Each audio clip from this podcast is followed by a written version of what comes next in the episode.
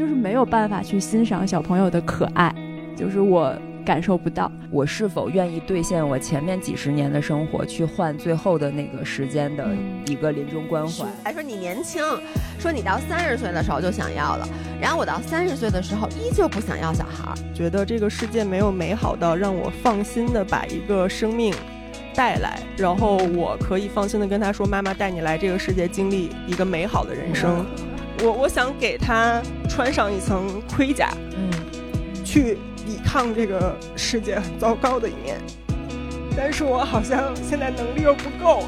我没有给大家任何建议啊，我们就说一下我们自己。本台观点不代表本台观点，完全个人看法。对。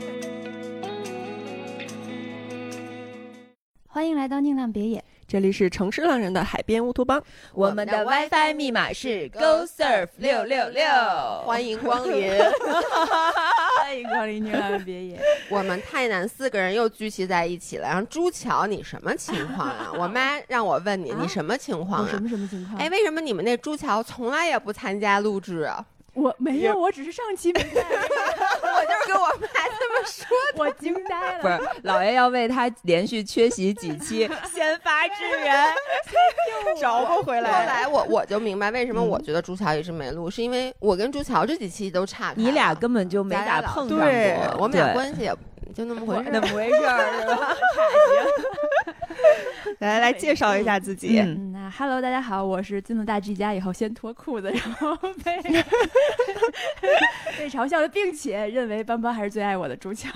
耶耶！关于一个争风吃醋的问题，我是昨天跟刚洗了澡香喷喷的邦邦亲亲抱抱，他特别爱我的悠悠。哦，我是拥有世界上最可爱的狗子邦邦的妈妈一农。我是跟这只狗，讨厌，愣了一下，犹豫了一秒。不，主要是这样的，我还有一只自己的狗，我就不好对外面的狗太散发太多太多有狗。对自己有狗，行行，好吧，那我们快速切入正题，免得大家又说我们废话太多。上一期我们聊的是关于我们几个人不同的婚姻状态，以及我们呃三十多岁以后对婚姻的一个新的思考，然后也收获了大家很多嗯有一些。蛮有共鸣的一些评论吧。嗯，那今天呢，我们想要聊的这个话题是关于生育，因为现在我们四个人的情况就都是三十加，最小的年龄是一农三十二岁半，快三十三十三，马上三十三了。然后年龄最大的干嘛？呃，就是也不说是谁吧，反正就是 三十七岁，嗯，刚刚过了三十七岁的生日。然后卡在中间的我和朱乔就是三十四岁左右，对，所以平均年龄。大概三十五，但四个人目前都没有生育。不是你数学老师，数学老师这么教你的，是吗？你不是数学特别好吗？不是三十五吗？差不多，一个三十七，只有一个那个 above average 是三十七，剩下三十俩。这 above 有点多吗？不是，还有一个三十二岁半的。来，我来替你们算一下，我真的不能接受，因为你乘的那个系数大，你知道吧？你德高望重，社会地位高，但是你乘以二，还得占比大，是吧？把他老伴也拉进来，一块平分了一下。不是，来，我来算了一下，是三十四点三七五。你看嘛，四舍五入嘛，四舍五入，三十四点三七五，四舍五入是三十五。不是孙佳琪，你那当时什么数学学特好是怎么学的？文科数学就是这么教的，就是这么四舍五入的。别瞎说，为我们文科证明。文科。所以我们四个人现在这个年龄都没有生育，大家首先来说一下自己的状态吧。对，哎，我觉得让朱乔先说，因为朱乔上一期也没有说他的感情状态。对，你感情状态，呃，简单的说一下，再接一下。就是我的感情状态是一个不是很稳定的，然后交往还不到一年的，而且现在还处于异地的这样的一个就是状态，所以生育这件事在我眼里就连考虑都没有考虑过。他应该把上一期补聊一下。那那你是有明确自己是？丁克吗？就是未来就确定不打算要孩子，还是说还没想好？呃，我自己是不想要孩子的，因为我不喜欢小孩儿，就是从生理上抗拒小朋友，是是是，就不是说我想要一个孩子，我现在还暂时没有对象，或者就是没有能生孩子的对象，不是这种想法，是我压根儿就不喜欢。OK，很难接受。所以是这么一个状态。行，那那至于为什么不喜欢之类的，我们一会儿可以展开再聊。那一农，我现在是一个三十二岁半的已婚未育的女性，然后我不是绝对的丁克，但是我此刻没有做出决生育的决策，且我能够接受这辈子没有孩子。嗯，老爷呢？我觉得可能全世界都知道我是应该不会要小孩的，就是特别坚定的丁克，而且主要是实话实说，我都不确定我现在还能不能要小孩。就是我的年龄，因为已经三十七岁了嘛，就是你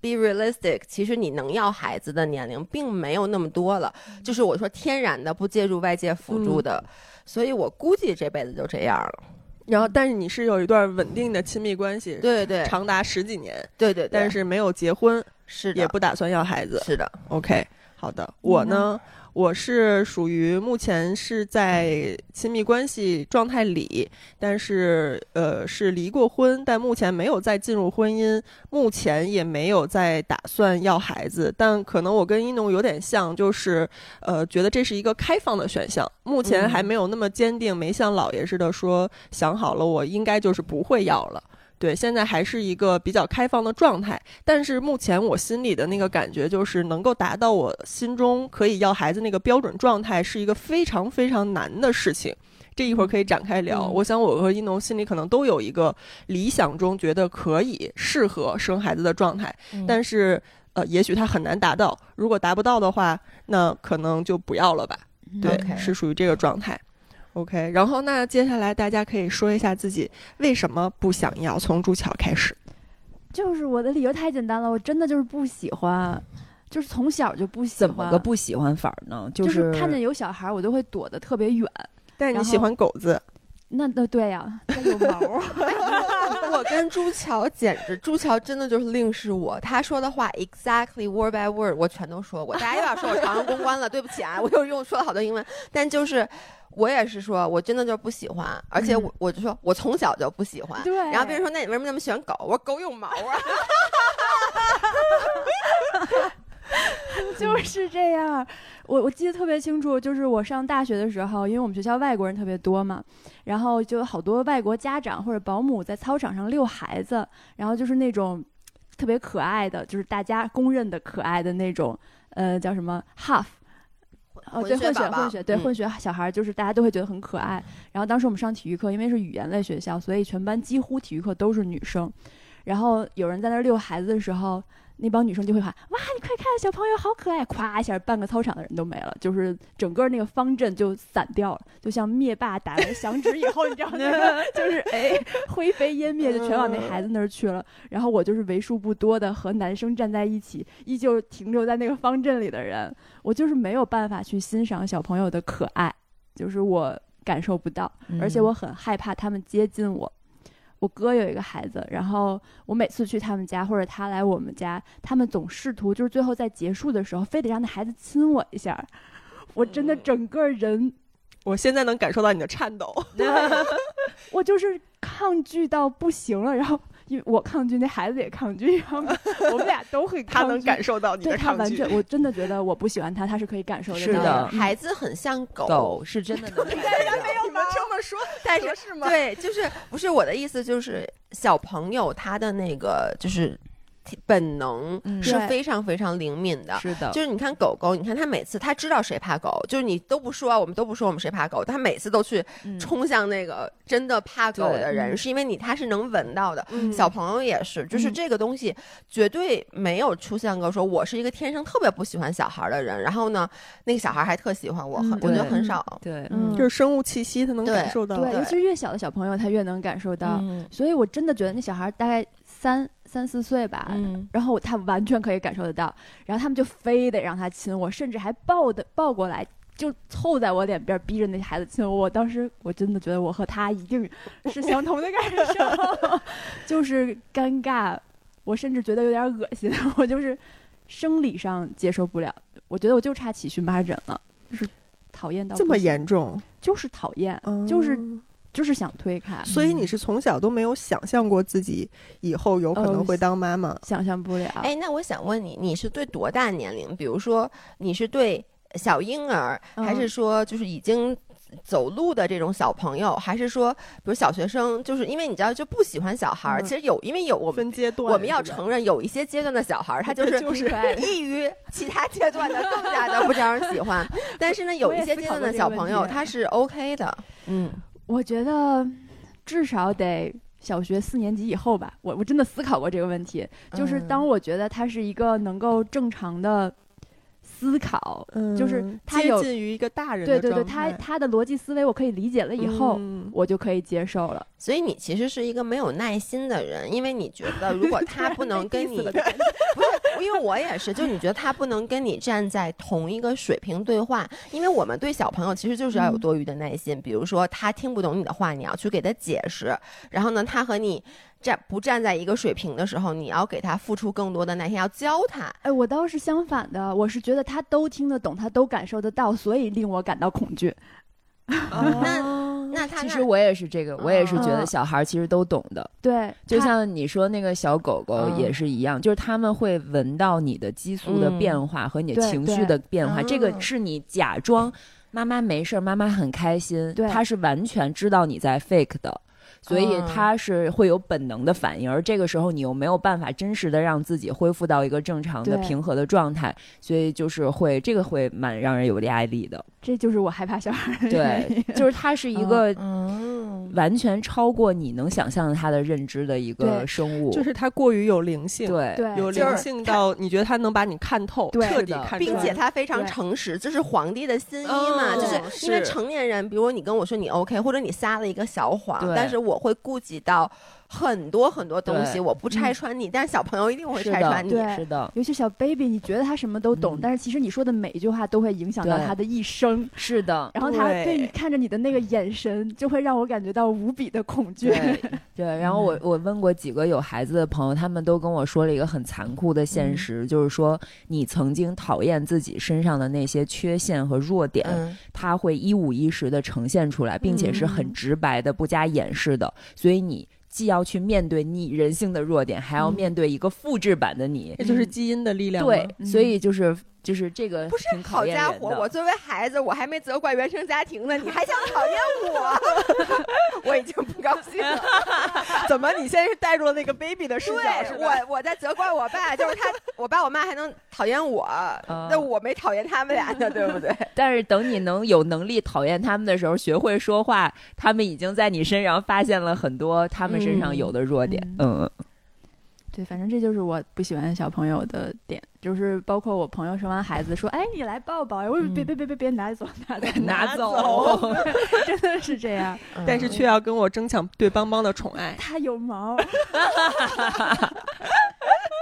对，所以我觉得朱乔他其实不想不喜欢小朋友，更多是。因为对狗狗，你其实你需要负的责非常少，哎，对，你的责任感就是保证它衣食无忧，你给它弄吃的，然后呢抱抱它，陪它玩儿，然后它病的时候带它去宠物医院就结束了，因为它的一生也肯定比你短嘛。而且它看穿你的灵魂，并不能表达出来，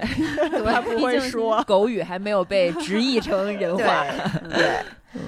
那我我接着说，我为什么不喜欢。我我不想要小孩儿，我觉得这些年我其实真的有改变。我小的时候跟朱乔是一样的，就是我对小朋友是抗拒的。我就是你小时候，对，你就你一直比我便宜，不是你一直比我便宜，你一直比我小三岁，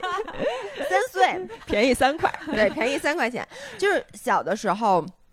比如说我在二十五六岁的时候，就 exactly 就是朱乔的样子，而且他说的每一个点。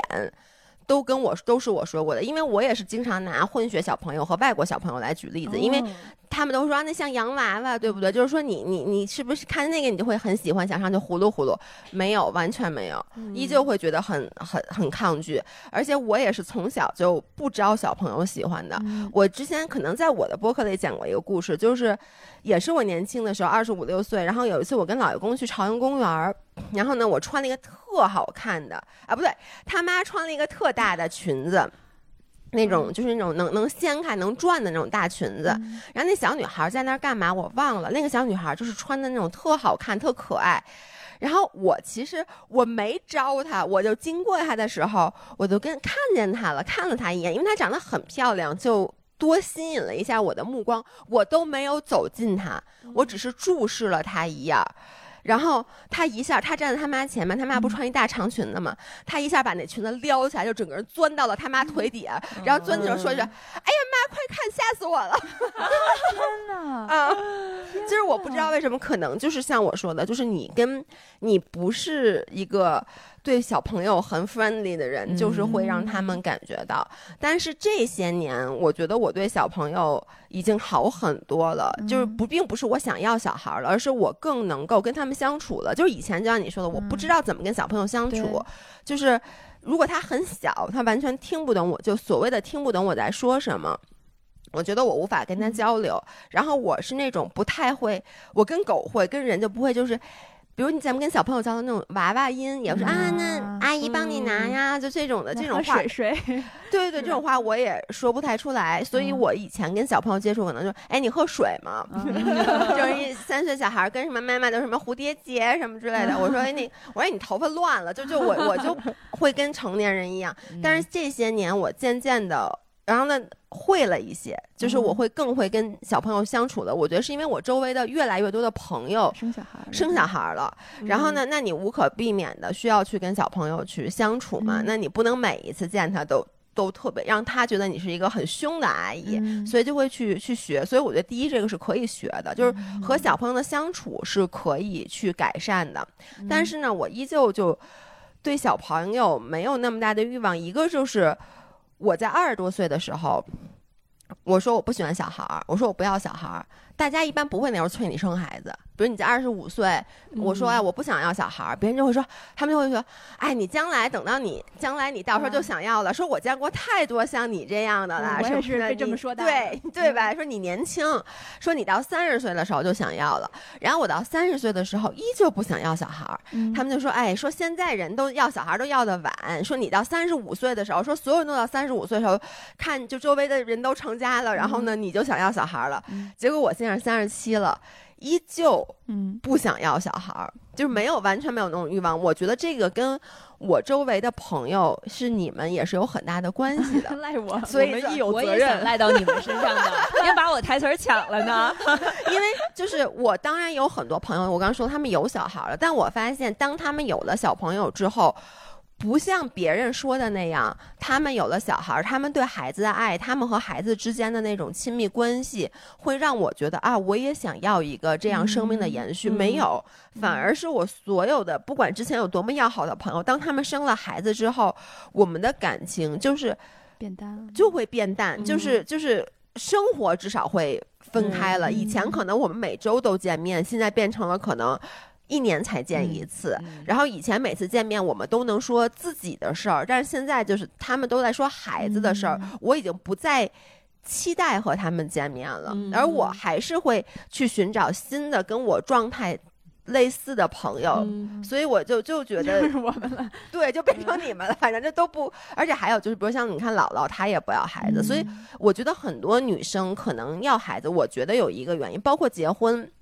就是一开始大家都是独立的，然后呢，我们有很多朋友，我们很开心。当你周围的人渐渐的一个一个都组成了家庭之后，你其实未必是对爱情的向往，而是你不习惯独自一个人了。嗯这个时候跟所谓的到什么年龄干什么样的事儿，有的时候是别人告诉你的，哎，你二十六岁、二十七岁，你应该考虑去结婚了。也有时候就是因为这个年龄，大部的确在这个年龄，大部分人干了这就是一个样的事儿。随大溜的自然而然的。对，而选择而且也未必是被强迫的，是的就就是就是，哎，那你们都不跟我玩儿了，那嗯就跟我觉得很正常。我以前在二十多岁的时候，我特别喜欢去夜店，我天嗯天喝酒，然后蹦迪。我当时觉得我不可能有一天不来夜店，这夜店 多爽啊！我要当夜店小公主，我都无法想象，因为以前就可能一周喝三四次酒，说以后你会不喝酒头疼了，我也是。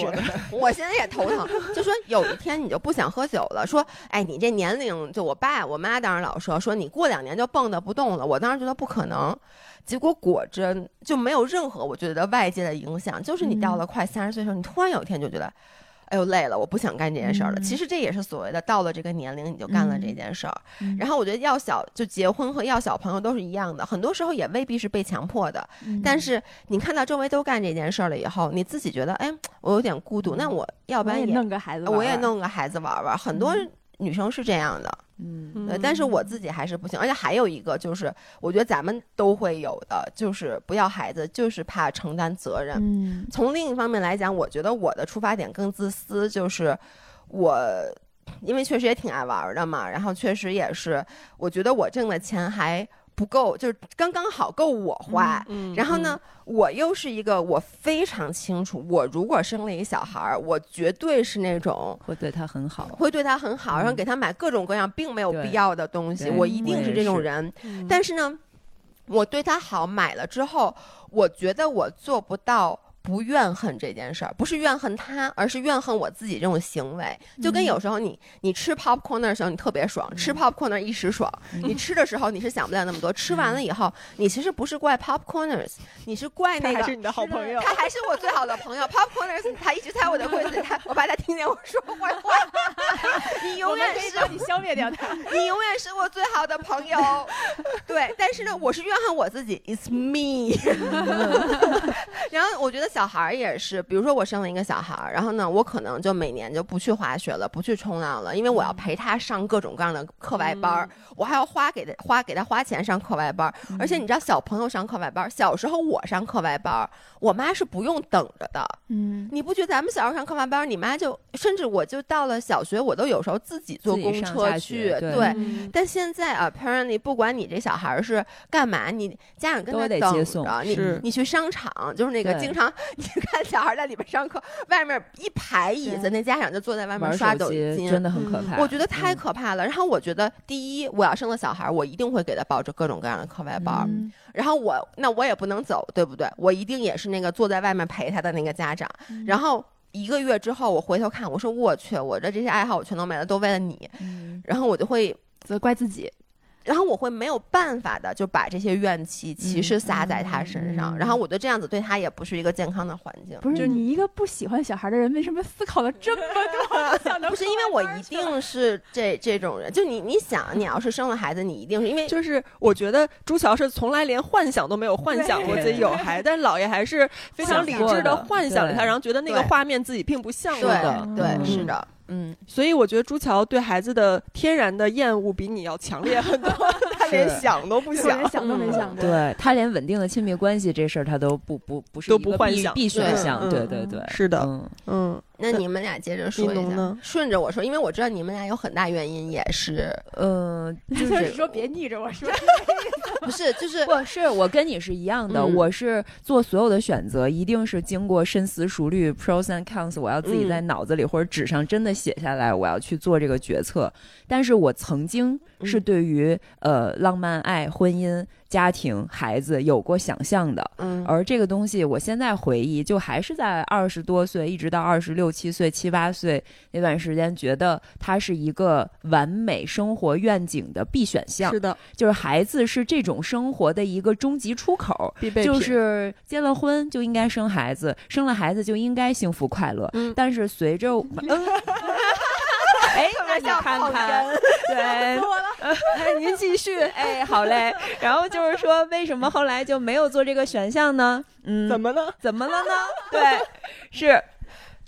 我觉得有诸多的因素，一个是我发现作为一个女性，这个爱情、家庭、事业的平衡这件事儿是一个骗局，它不存在 work-life balance。对然后这个也是我们俩都听了那期播客，就是是讲回归家庭。然后我就买了那本书回来看，然后我发现这个思潮是完全美国是比中国、英美比中国提前了二十年。嗯他们是在八十年代的时候就开始塑造一种手拎着公文包、上班很精英、下班还能把孩子照顾很好的一种女性形象。两手抓的对两手抓，两手都要硬。而在此之前，都是家庭主妇的这种就是舆论导向。然后这个其实就是鼓励女性回到职场去创造 GDP 和价值，嗯但是营造出一种好像你都能做好的假象。嗯但是我当时因为自己创业了以后，你会发现升职和升职这两件事儿是没有办法兼顾的。对是对，而在我内心的挣扎是，我还是要先把自己搞好，嗯我才能有生活的主动权。所以那个时候，我在心里就暗暗的下了一个决心，就是我不管我的另一半怎么样，反正我要大刀阔斧的按照自己的方式去生活了，我不等你了。我当时心里一直有这样的一个想法，嗯就是我要好好的做自己，嗯我不会再以你和这个家庭或者未来可能的生育选择作为一个前提了。嗯这是第一个。第二个是疫情对我的冲击很大，嗯、我会发现。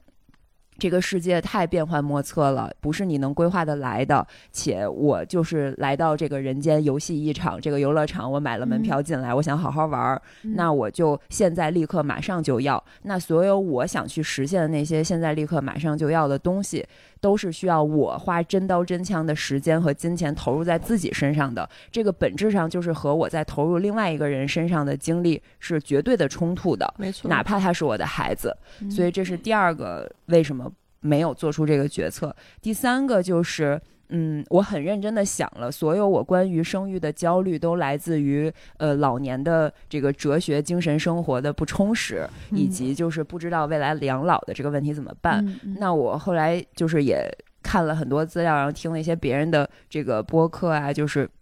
我觉得是有解决方案的，以及就算没有解决方案，我是否愿意兑现我前面几十年的生活，去换最后的那个时间的嗯一个临终关说的怀？太对，对我嗯是否愿意兑换？我觉得此时此刻我是不愿意兑换的。嗯且就是因为之前我有一个 role model 是王潇嘛，就是我在二十出头的时候看了他很多的书，他写了很多，嗯，潇洒姐是吧？对，潇洒姐，她其实比较像新自由主义女性的那个理论，嗯就是我要自己独立自强，我要靠自己怎么怎么样。是对，然后我之前有一个机会能采访她，我当时嗯很不愿意问她那个问题，但我还是问了。嗯就是我说，作为一个创业女性，你是怎么去做出生育这个决策的？嗯，其实当时她给我的回答是说，因为我对我的老年哲学生活没有想象，就没有嗯想好，我认为为我还是需要一个孩子来承担我嗯这个部分的精神的寄托，嗯我能理解。但是后来我想想我的感受，嗯我所有觉得最快乐的时候、最充实、最回血的时候，都是我可能一个人嗯在输入和输出的这个过程。然后我以前觉得我这个想法很偏激、很奇嗯怪，为什么这样是不是不对的？因为它不符合主流价值观，你就显得很自私。但是你会发现，生育本身就是一个损己利人的事儿。如果你绝对的想实现自己，你就是要尽量的躲避开生育这件事情。我不是在鼓吹大家都不要这样，因为不是所有人都能从其他的事情里面获得那种满足和价值感。但是我觉得我是从创作里面、工作里面嗯获得了很大的价值感。而且我觉得人要孩子，不就是一种对于自己即将老去和离开这个世界的恐惧嘛？你需要有一个东西来延续某种程度你，上是这样。对，从生物学上来讲就是其实某种程度上，你想要下一代是对于你自己的生命的一个延续。是的，就是就是我对于我离开这个世界以后，我在这世界好像什么都没有留下，我就彻底消失这件事情的恐惧，而我留下我的基因，它寄托在一个新的生命上，好像我就也没有离开这个世界。对但这件事儿你们不觉得其实就有一点是悖论？因为首先，如果单从生物学的角度来讲，我们是应该要生育的，因为我们因为一个种族的成功，一个物种的嗯成功就是这物种占领，就是最大程度的去去嗯去繁衍衍繁衍。嗯，但是呢，我们又是人，人和其他动物最大的区别就是我，我之前人能说出一句话，就是我的孩子他是他自己，他不是我的延续，他不是我思想的延续，他也不应该是我生命的延续，就是他就要做他自己，他所有的一切都应该是他自己去努力得来，他自己去嗯发展来的，这就跟其他的物种是不一样的，嗯。因为我们是有哲学，所以这个之间其实是嗯。相悖的。嗯。我觉得也是，就是我特别怕大家听完以后觉得，因为咱们四个特别巧的是都没有要孩子，嗯而且目前好像没有强烈要孩子的欲望，大家可能就会觉得我们在鼓励，其实也不是的，而是我觉得要小朋友要孩子应该是一个你出自于真心的。对，是的，就你确实喜欢小朋友，我周围有很多的妈嗯。妈，他们很爱孩子，他们从小就想要小朋友，他们生了小朋友以后，他们把他们的时间和生命，呃，奉献给这个孩子，他们是幸福甘情愿他们是很幸福是的，因为刚才一农说，对于老年哲嗯。哲学，我都没听过这词，特别高级。就是你的精神寄托，寄托。就是你应该去想些什么，你应该把价值感嗯。寄托在什么事情上。哦，因为我完全都不是这么想的，我只是我妈最常跟我说的一句话就，就是没人照顾你，对，因为我嗯妈其实她唯一一个她希望我要小孩子，嗯她就是特别怕在我老了的嗯时候很惨，嗯因为我姥姥在去世的时候，我姥姥有三个女儿一个儿子嘛，然后。我姥姥在去世的时候，她其实是很幸福的，因为我妈特别特别孝顺。然后呢，其实我也是姥姥带大的，然后我就从小就是在我姥姥最后住养老院的几年，包括她最后去世之前，我们都一直在陪伴在她身边。嗯然后呢，我妈就特别怕我将来老了底下一个人都没有。然后我妈，所以我妈经常发我那个养老院。什么？她要不然就发我那种视频，就是一个老头儿要越狱，从摇篮往上爬，然后呢，那个护工就把他拽下来，把裤子都拽下来，拽不下来。然后还有一个我妈给我发的，就是那种抖音，说什么在养老院有孩子和没有孩子的区别，啊有有就那种。被差别对待。对，然后我就跟一农说了一样的话，我说。因为未来那太遥远了，我觉得首先那不应该是你要孩子的初衷，你不是说我要孩子是为了将来他给我养老送终，对因为很有可能像我这种性格的人，我养出来的孩子他将来不给我养老送终，他可能将来不理我，然后 然后一想到我小时候，他上课外班的时候，我还得一直在外面然后他还不给我对，就他可能他他他事儿不打一处来。对他对我也不好。第二就是我觉得，呃，就怎么说呢，就是。你这个孩子他生出来以后，你其实是不要给他去灌输这种你来到这个世界上是因为妈妈希望老了你来照顾我的这种思想，的。嗯所以我就觉得这个是一个不合理的。对，嗯。我最后说一句，为什么我想通，我现在暂时嗯。不要，并且我可以，可能我家里人也会听这个，但我还是想这么说，就是诸多前面说到因素，我就觉得我要做的每一个选择，包括生育，都是要我主观理性。真实的，我完全想做的决定，我就去做任何事情。如果我想做，别人说什么也不会影响我；但如果我不想做，别人劝什么我也不会听。是的，这么说好像有点决绝，但确实是。那嗯，对一个独立的个体，不就应该是这样的但？不是的，我觉得很多，包括我自己，以前两年前可能我都还不是这么想的，嗯，我倒是知道你前几年有经常有对要孩子这个事儿有反复在摇摆。嗯对，因为也结婚好几年了嘛，也是一个比较稳定的婚姻状态。其实前几年我就说，一农的想法就是一天八遍是很正常的，但是关于要孩子这个事儿，我们俩聊过了几次，他就是会今天说，我觉得还是得要个孩子，然后不然的话怎么怎么样。我看了一个什么文章，然后过俩月说，我觉得孩子不能要，就是经常会摇摆。其实就是在自我实现和你要把你的价值转移到另外一个人身上去，这中间一直在挣扎撕扯。嗯，但是现在可能天平就更偏向于想自我实现了。嗯，然后我就觉得，如果在我自我实现达到一个不能再往上走更多，或者我对自己没有那么多期待了，我又需要那个哲学意义来拯救我的寄托。我也不是说指望他怎么样我，嗯但是我希望我本能的希望我要去做一个生育的决定。到那时候，万一我来不及了，嗯我也认了。嗯。就这事儿，我想通了以后，我就舒服了。明白要不然嗯。老觉得是被一个倒计时卡是的在那儿是是的在这之前做出决定是的是在逼对自己。嗯。其实我我跟一农很多这个想法是很相似的，就我觉得我不要孩子有两个层面的原因吧，就是从自私的层面来说，就像你说的，我现在精力有限，我所有的能力、时间我都愿意放在自我实现上，或者就是说想要去找到一个自己活在这个世界上最舒服的一个状态，嗯。而这个状态其实没有那么容易，尤其作为一个女性，你想找到一个完全呃自我的舒适的活法，就已经耗尽了我全部的精力了。而我找到的那个活法，又已经是突破了很多主流价值的桎梏，我就是打破了很多常规，过了一种所谓原创的有风险的生活，我才能达到现在这种嗯呃比较自我实现的一个状态，而这件事儿并不容易。我把这种状态能够延续下去、维持下去，就已经消耗了我全部的能量了。所以，孩子是一个巨大的变量。我不讨厌孩子，我甚至觉得小孩也挺可爱的。但是如果为了拥有一个孩子而彻底把我现在这个天平完全打碎重建的话，我觉得是一个巨大巨大的工程。我觉得我花了很多年才好不容易达到我现在这一个让自己舒服的活法，那我如果添了一个孩子重建，我不知道要花多久，我也不知道我的心里能不能承受这种状态。呃，这个是一个很自私的角度的考虑。然后从另外一个层面的考虑，就是从孩子的角度，因为我也觉得，如果我真的生了一个孩子，我不太能当那种甩手的妈妈，我不太能接受把一个孩子完全，比如甩给父母，甩给老人，让自己该过自己什么样的生活去过，我有点就是放心不下。对，我觉得这是一个不太负责任的一个行为，并且我们都是从小长大的过程，我觉得我。我父母已经给我充分的自由，然后他们充分的开明，充分的尊重我，但我依然避免不了的有一些童年阴影，而这些东西我是，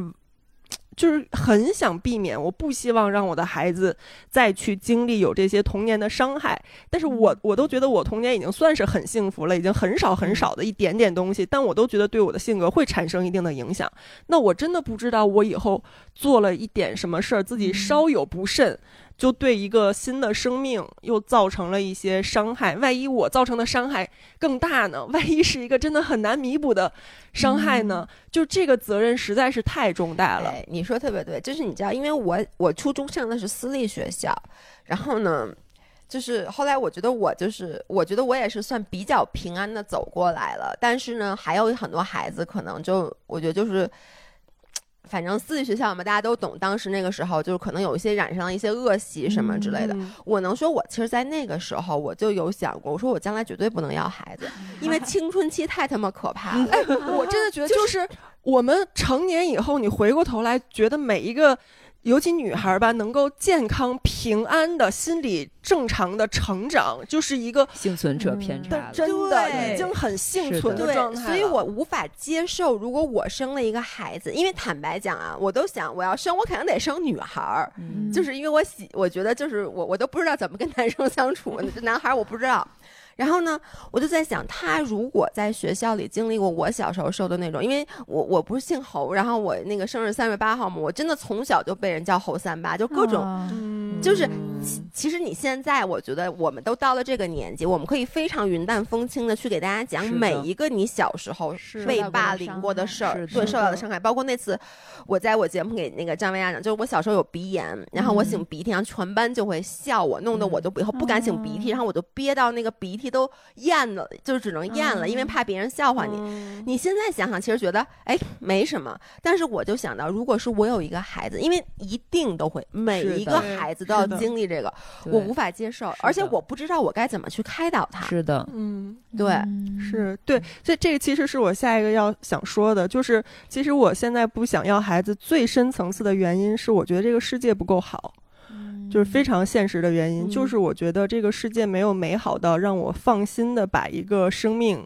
带来，然后我可以放心的跟他说：“妈妈带你来这个世界，经历一个美好的人生。”我觉得，对，就是我，我真的，我真的觉得这个世界不够好，他配不上我的孩子来。所以，就是，但是我会想说，如果有一天我想要有一个孩子，哎，我为什么？冷 静一下。对，就是我想说，如果有一天我想要带一个生命来的话，我会。好哽咽，就是我想要给他去，呃，我我想给他穿上一层盔甲，嗯，去抵抗这个世界很糟糕的一面，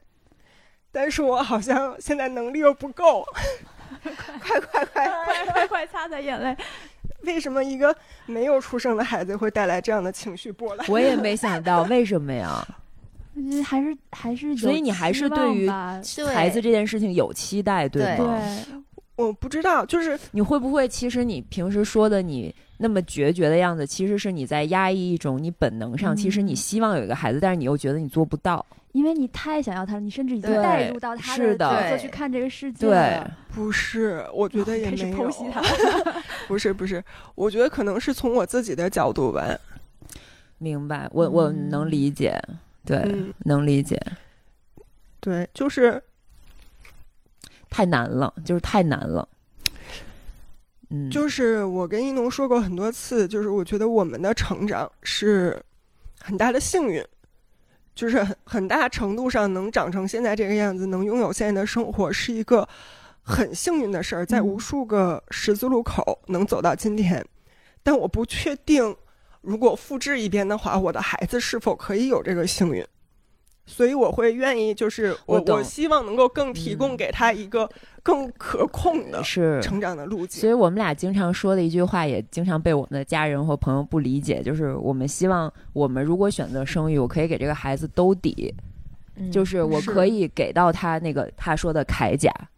我可以不让他去经历我们经历过的东西，但是是你又深知这个世界不是你想象的就是你。你控制不了，就是你的一己之力其实是抵挡不了整个社会、整个世界的这个潮水的方向的，所以就是会有一种巨大的无力感。你知道你想给孩子一个什么样的世界，但你嗯凭借自己的力量，你保不住他，是他势必要卷入到这个世界的洪流里面是。但是我觉得这就是他成长的一部分。但他可以不来经历这对些，如果如果你跟他商量，你跟一个灵魂商量说你要不要来这个世界，但前提是你必须要经历这些这些。同时，我们有一个条件，我老了以后你要给我养老。如果我觉得我跟他去谈这个事儿的话，我想他大概率是不愿意。是的，我觉得后半段你一定要给我养老这件事情是有点儿是不应该提出来的要求，但是前半段他人生成长经历过的，包括刚刚我们说的青春期的霸凌也好，他可能会遇到各种各样的不幸也好，其实这个就是一个美好生命的一部分。对，我不这么觉得，哎。我我是觉得，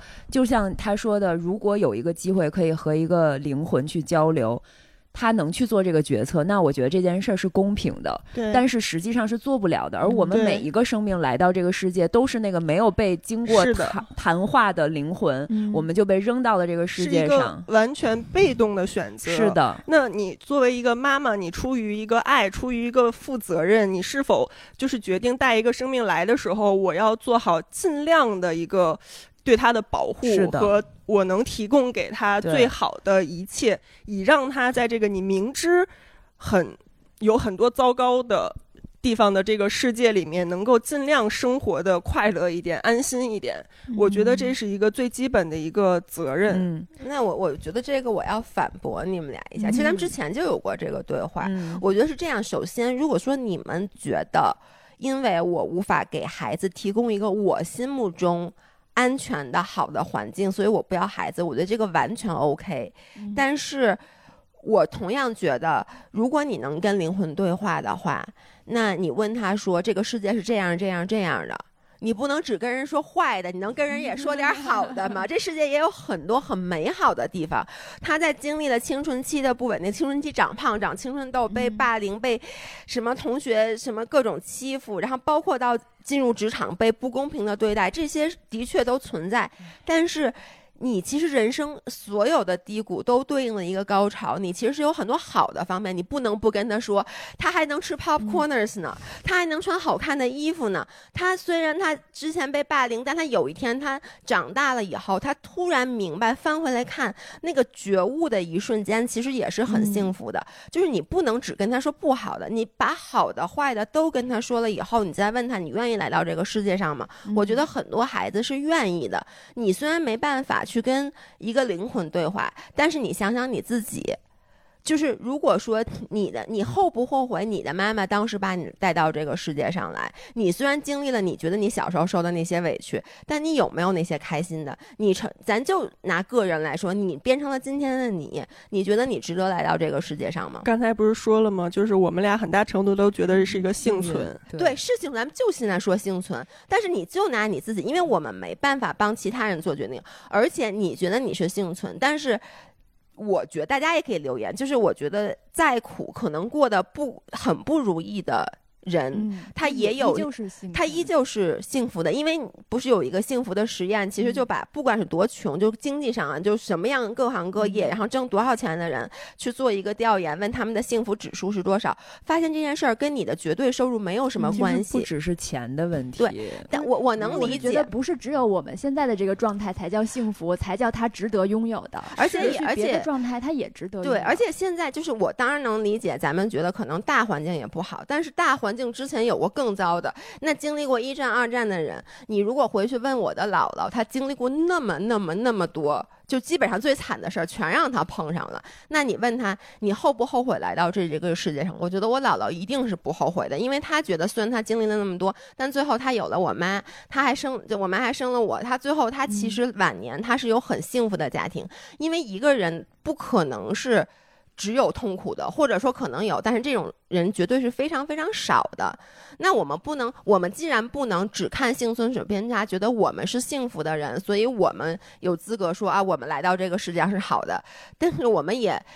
不能只看那个不幸存者偏差，因为大部分人是 average，大部分人就是平凡的普通人，平凡普通人的一生有好有坏。那最后他值不值得来到这个世界上？对这个理论，我中间人和个悉尼啊，嗯就是我觉得一方面我完全理解悠悠，我也完全理解老爷说的这种幸福，但是公平的来说，老爷站的视角更多的是一个中立无性别的视角，而我们作为一个个体的女性，我们要面对的这个挑战是巨大的，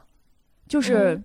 他他是你我我能理解，但是就是因为我其实是不要孩子的，就我虽然这么说，但其实嗯我也觉得我不想要孩子。然后其中一个因素也是因为我觉得我我以前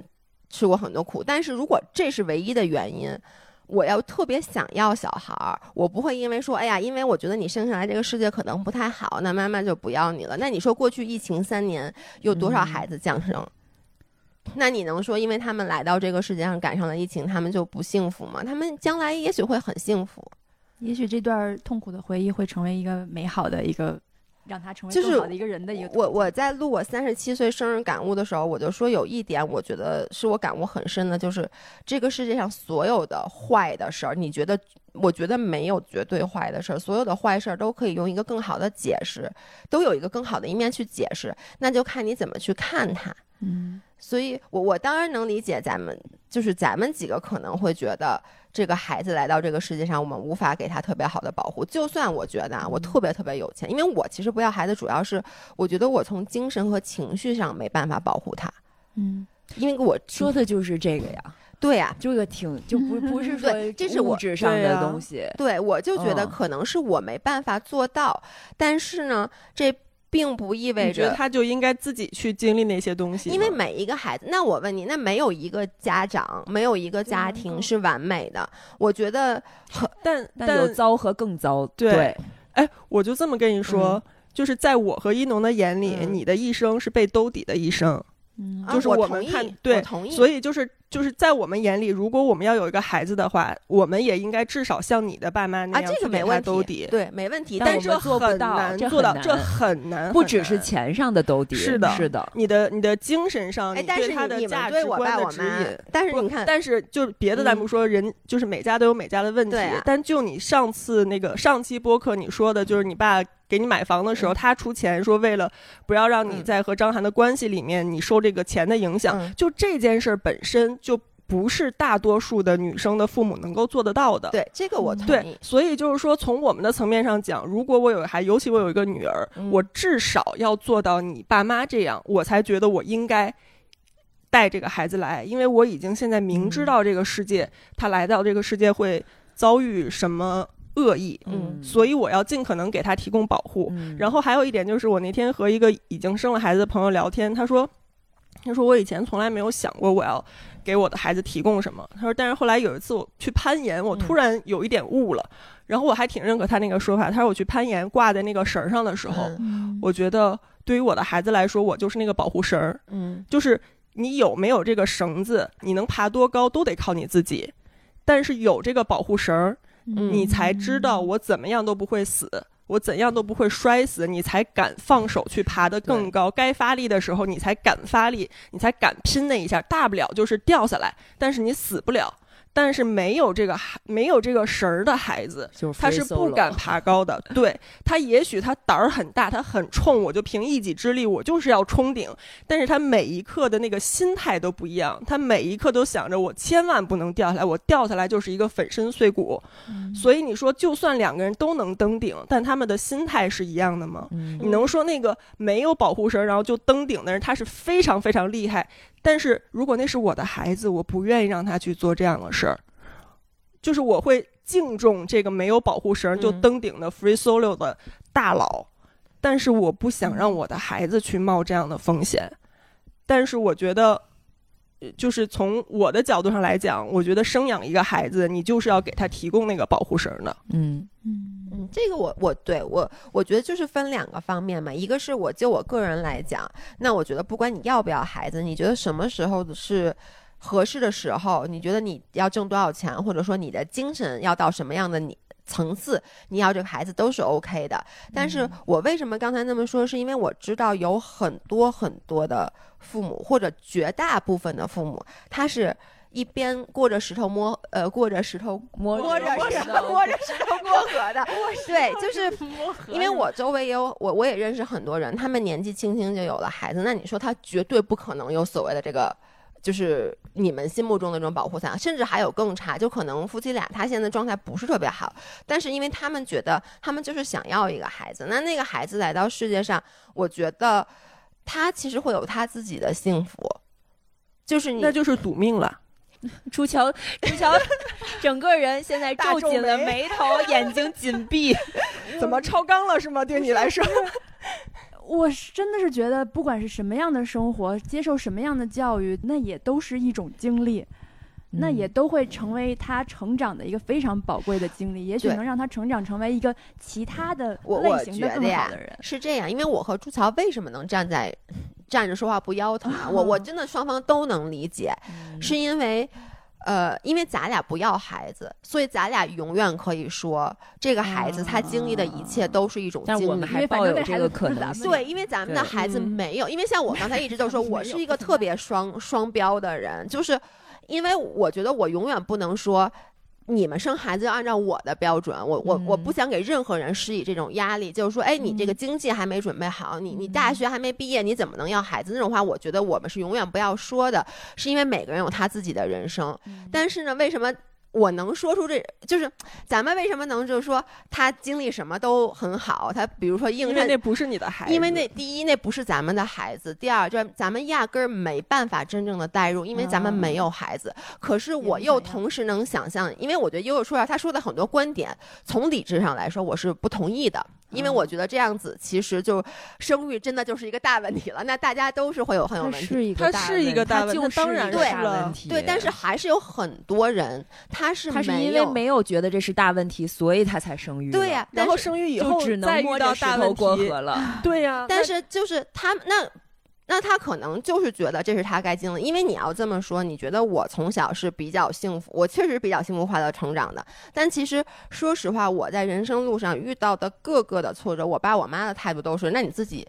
就是这是你的人生经历，可能我的这个所谓的经历的挫折，在别人眼里已经是非常幸福，它不是挫折，我承认。他们为什么敢让你去？因为你挂着绳子，对，因为你有绳儿。对，但是我们不能否定那些大部分人他没有绳子，可是他依旧会觉得这件事儿 OK。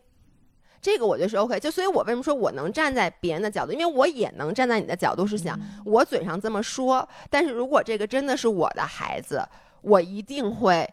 给他。就比如这么说吧，他比如在国内上不下去学了，他觉得我不适合学习，我要我我我要干嘛？他喜欢一个神奇的东西，我也不知道，他喜欢搭积木，嗯，我不知道，反正就在国内也有，谢谢。但是他就说我不上学了，我就想当积木，我想当一个木匠，当积木，大积木，当一个木匠。那这种时候，我我理解悠悠的意思就是，那这种时候我们可以支持他，对，对嗯，所以我同意，就是如果落实到我个人，我是同意他的观点的，是因为我要是有了孩子，我虽然嘴上这么说啊，我说你还是得好好学习，等他真学不下去的时候，我会给他所有的资助，让他去当一个木匠。但是他的意思就是他没觉得自己能够有这个底气，对说你你走另外一条路，我可以完全。其实我也觉得我没有嘛，所以我也没有要孩子。话都让你说，不是我，我就是一个，因为我是一个永远能站在所有人的，就我觉得每个人都有自己的点，就是其实生了的，那你既然已经生了，我我我是不想给大家制造焦虑，觉得本来人家没想这事儿，我操，我孩子没有保护绳，可怎么办？对我没法我是觉得人都要经历苦难，或者说能笑着从苦难里走出来，都能成艺术家。但是我采访了一些身边有孩子的，我发现他们生育之后会面，他们稀里糊涂的顺着这个时代的洪流生育了，他们也在面临很多焦虑，而那个焦虑对比我现在在经历的焦虑，如果一定要选都要痛苦的话，我选愿意选我现在的痛苦。因为那是一个人的痛苦，你只要为自己负责就行了，是吗？是的，嗯嗯。我我是这样，就嗯如果一定要选，怎么都是错的，怎么都是难受，那我宁愿选现在的难受。那肯定我也是。其实我觉得就是就是说，在现在的这个情况下，对于一个女性来说，没有一个最优百分百对百分百值得那个所谓幸福生活一百分幸福生活的一个解决方案。我不觉得存在，就是除非这个女性自己自身的出身就是家庭条件非常优渥，平同时父母对她有很多的爱和开明的态度，就是不给家里不给她施加任何的压力，然后同时还能给她提供充分的支持，就是给了她一个金钟罩铁布衫。那否则的话，她哪怕是上嫁了，哪怕是嫁入了一个豪门，哪怕经济上完全都有保障，我都不觉得她是可以轻轻松松的就有一个完美的所谓完美的幸福生活的，就是那个东西是不存在。在对所以那个东西是不存在的。但是我的意思是说，我们过去很长一段时间以来都被洗脑，都被灌输了一个童话童话嗯故事的一个 happy ending 嘛。那个童话故事的 happy ending 就是你找到一个爱的人，然后你们一起生养了一个孩子，然后你们一家三口、一家四口就是就是。过上了一个幸福的生活，这就是说这个东西它被打破了，你就发现那个东西是不存在的。的，那它不存在以后，你既然怎么都是错，怎么都有缺憾，那在这些缺憾的道路里面，你应该怎么去选择？这个就是每个人不同的一个观点。就当然，我和一农的想法也不是说就是只有这样才能要孩子，这是我们自己的一个个人选择。嗯那对于其他人来说，他有其他的价值评判，他并不觉得自己的自由生活是高于这种家庭幸福的，那他可以有别的选择。也而且有的人他不喜欢自由。是啊，我周围好多朋友，他们就他们就看着那孩子，就把那孩子搁那儿，他们坐在那儿看着，这就是他们人生最幸这是我很。恐惧的另外一件事情，就是因为我观察了很多妈妈，嗯，他们给你的答案，包括伊娃，上次咱们一块儿聊天就是说，你生了孩子以后，你的基因会让你想和孩子在一起，你的激素就使你看到孩子就开心。嗯我偷偷的理解，如果我坐在那儿，我看到这个孩子会开心，就像我看到邦邦，我也本能的很开心一样。但是我跳脱出来，我如果我是一个旁观者，嗯，我在想，那我那是我的身体在这么选择，那是不是我的意志这么选择呢？如果我有意志可以去选择，我要不要让我的激素做这样的选择？那我现在选择 先不让我的激素做这样的选择。哎，对，但是我我其实想给你插一下，就因为我周围有很多妈妈，她们是很独立的妈妈，就是都有各种的，就是比如她生了孩子，她其实也是。没有让自己的生活被干扰到太多的，一个是就是我朋友就罗金和琳琳，我觉得他们俩就基本上虽然说有了孩子，但他们的生活并没有被打扰到太多。还有我记得我原来上那个我刚上班的时候，班那个我们公司有一个合伙人，那个现在看，当时她是一个姐姐，但当时我觉得她跟我真的差不了多大，她当时才三十一岁，他他现在老特快是吗？不是因为现在 不是 有毒，真的是当时一样大，现在他比我不是因为当时不是因为当时我的意思是我们一起工作嘛，我就没有觉得他比我大很多。但是你现在想想，其实他当时是比我大很多的，因为他是三十一岁和二十五岁的我，然后我们其实人生状态是不一样的。嗯但是我一直都不知道他刚生了一个小孩，还不到半年，后来我才知道。但他的工作状态，他跟我们平时一起出去 social，完全让人看不出来。嗯她就说，她就说我当时跟我老公。就是我们俩都想要小孩儿，但是我们俩在生孩子之前，其实就说好了，那孩子呢没办法，只能我来生，但是带的时候你要占大多数。然后呢，你我，然后呢，基准线就是这个孩子不能影响我的工作和生活太多，所以她说每次出来玩的时候，她老公在家带孩子，所以我觉得也不是所有的妈妈都是那种啊，我一刻都离不开孩子。嗯，这个就涉及到另外一个问题，就是我也认为生育决策之前，如果是在异性恋婚姻当中选择生育的话，那你的伴侣需要提前上好课，对不管是你给他上好课，还是外面是报班儿，但是他需要先对女性的困境和生育这件事儿，以及你们的家庭生活作为一个项目管理，来怎么他应该承担什么角色，他要认，嗯，嗯对他必须要去承担起他认的这个职能。对，其实我的想法就是，我现在能接受的状态是，如果有一天，我不知道啊，未来也许。万事俱备，我的心理状态也到那儿了，然后我能提供的条件也到那儿的时候，我觉得我发自内心的想要一个孩子，是我自己想要这个孩子，而不是任何人想要我的伴侣或者我的家里人，他们觉得我该要。那到这个时候，我要做决策的时候，可能就会面临一个情况，就是我是否要和我的伴侣，就是。呃，当然，我现在还没有在婚姻里嘛，嗯，那我也不知道，就多年以后的事儿啊，就也许和现在的伴侣就是发展到一个可以要孩子阶段，也许不能。那到那个时候，其实。作为女性，你有生育权的时候，其实是有两个选择的。一个选择就是你在这个常规的传统的异性恋婚姻里面去要这个孩子。那如果是这种情况，就是当有一个人他要成为法律意义上的父亲，他对这个孩子也享有教育的权利，他享有作为一个父亲的所有的这个。好的不好的权利义务的时候，那他就必须对这个孩子负很大的责任，而这个责任可能不只是提供经济条件，不只是说爸爸在外面挣钱就够了的，而这个条件其实是现行的法律制度里面没有严格约束的。所以，如果你只是以法律。为一个基线，说妈妈生孩子，然后爸爸妈妈一起养孩子。如果离婚的话，怎么分？爸爸给多少赡养费？是远远不够的。是的，所以就是说，在如果要做这样一个决策，我觉得可能在事先要远高于法律约束的条件去做一个双方内部的一个约定。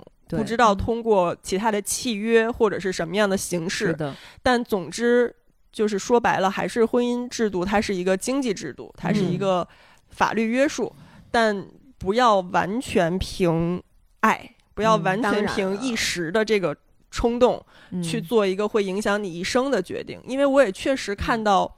身边有很多很多，就是生孩子的时候非常幸福，但是也因为孩子是一个变量，生了孩子以后，可能家庭关系也出了很多问题，然后也会产生很多矛盾，然后这个家就分开了。分开了以后，但是就是因为他们之前没有太多的思考，说我们如果万一分开了，那这孩子怎么养？结果百分之八九十吧，都是孩子会归女方，尤其在孩子很小的时候，都是跟妈妈的，但。这个妈妈她可能已经离开职场很久了，或者说她在这个阶段没有什么太多职场的竞争力，而这个爸爸可能他的原生家庭经济条件是不错的，但是其实也并没有多少婚后财产，因此能分给母子母女的这个钱和时间赡养费什么的都非常非常少，其实是很难让。这个母亲和孩子依然继续之前的那个生活的，所以就让这个妈妈陷入了一个新的困境，就是她不得不自己再去谋生，同时还要再想这个孩子我要怎么去兼顾教育，这就属于把自己就是有点逼到一个死胡同里了吧？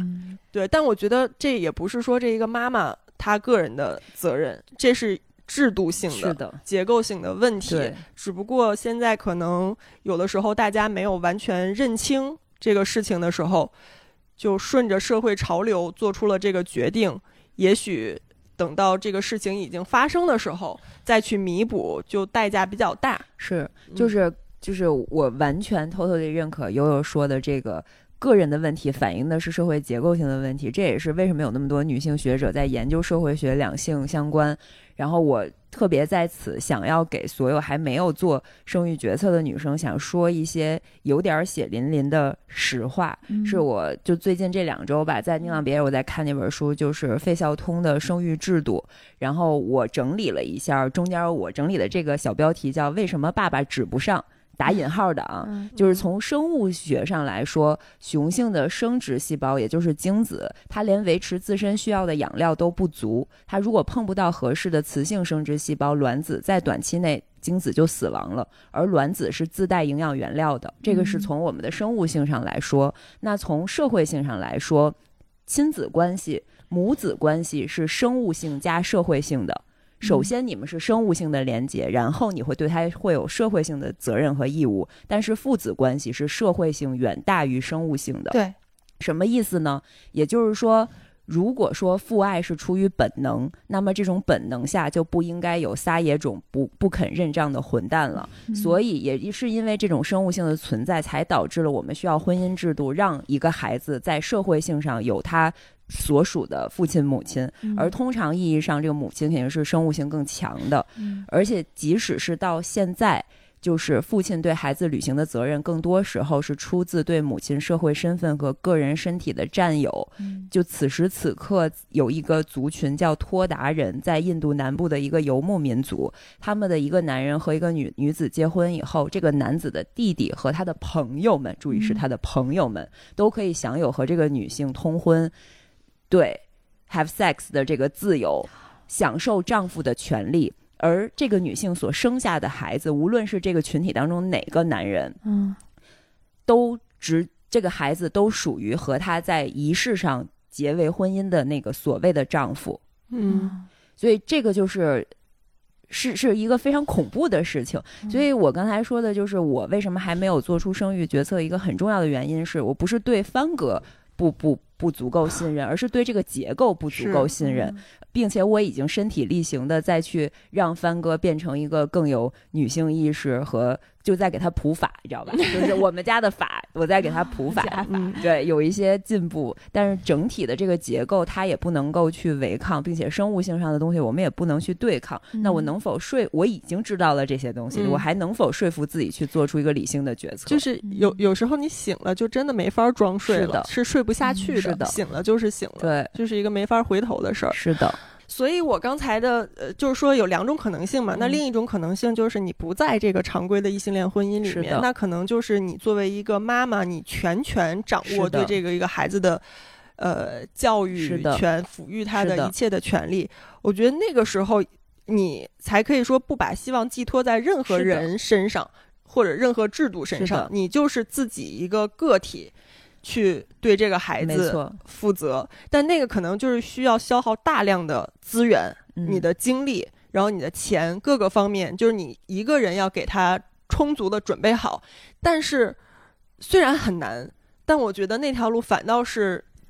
有最有可能让我安心去做出这个决定的，因为我不把任何希望寄托在外部身上的时候，我才我才知道，我现在觉得我行了，那我就是行了。而而不是说我我指望着外部的任何因素，但外面那个墙如果倒塌了，我依然还是要承担我自己一个人去面对这一切的那个风险、那个可能性。就是没有期待就没有失望。如果你对自己足够自信的话，你可以给他一个完整的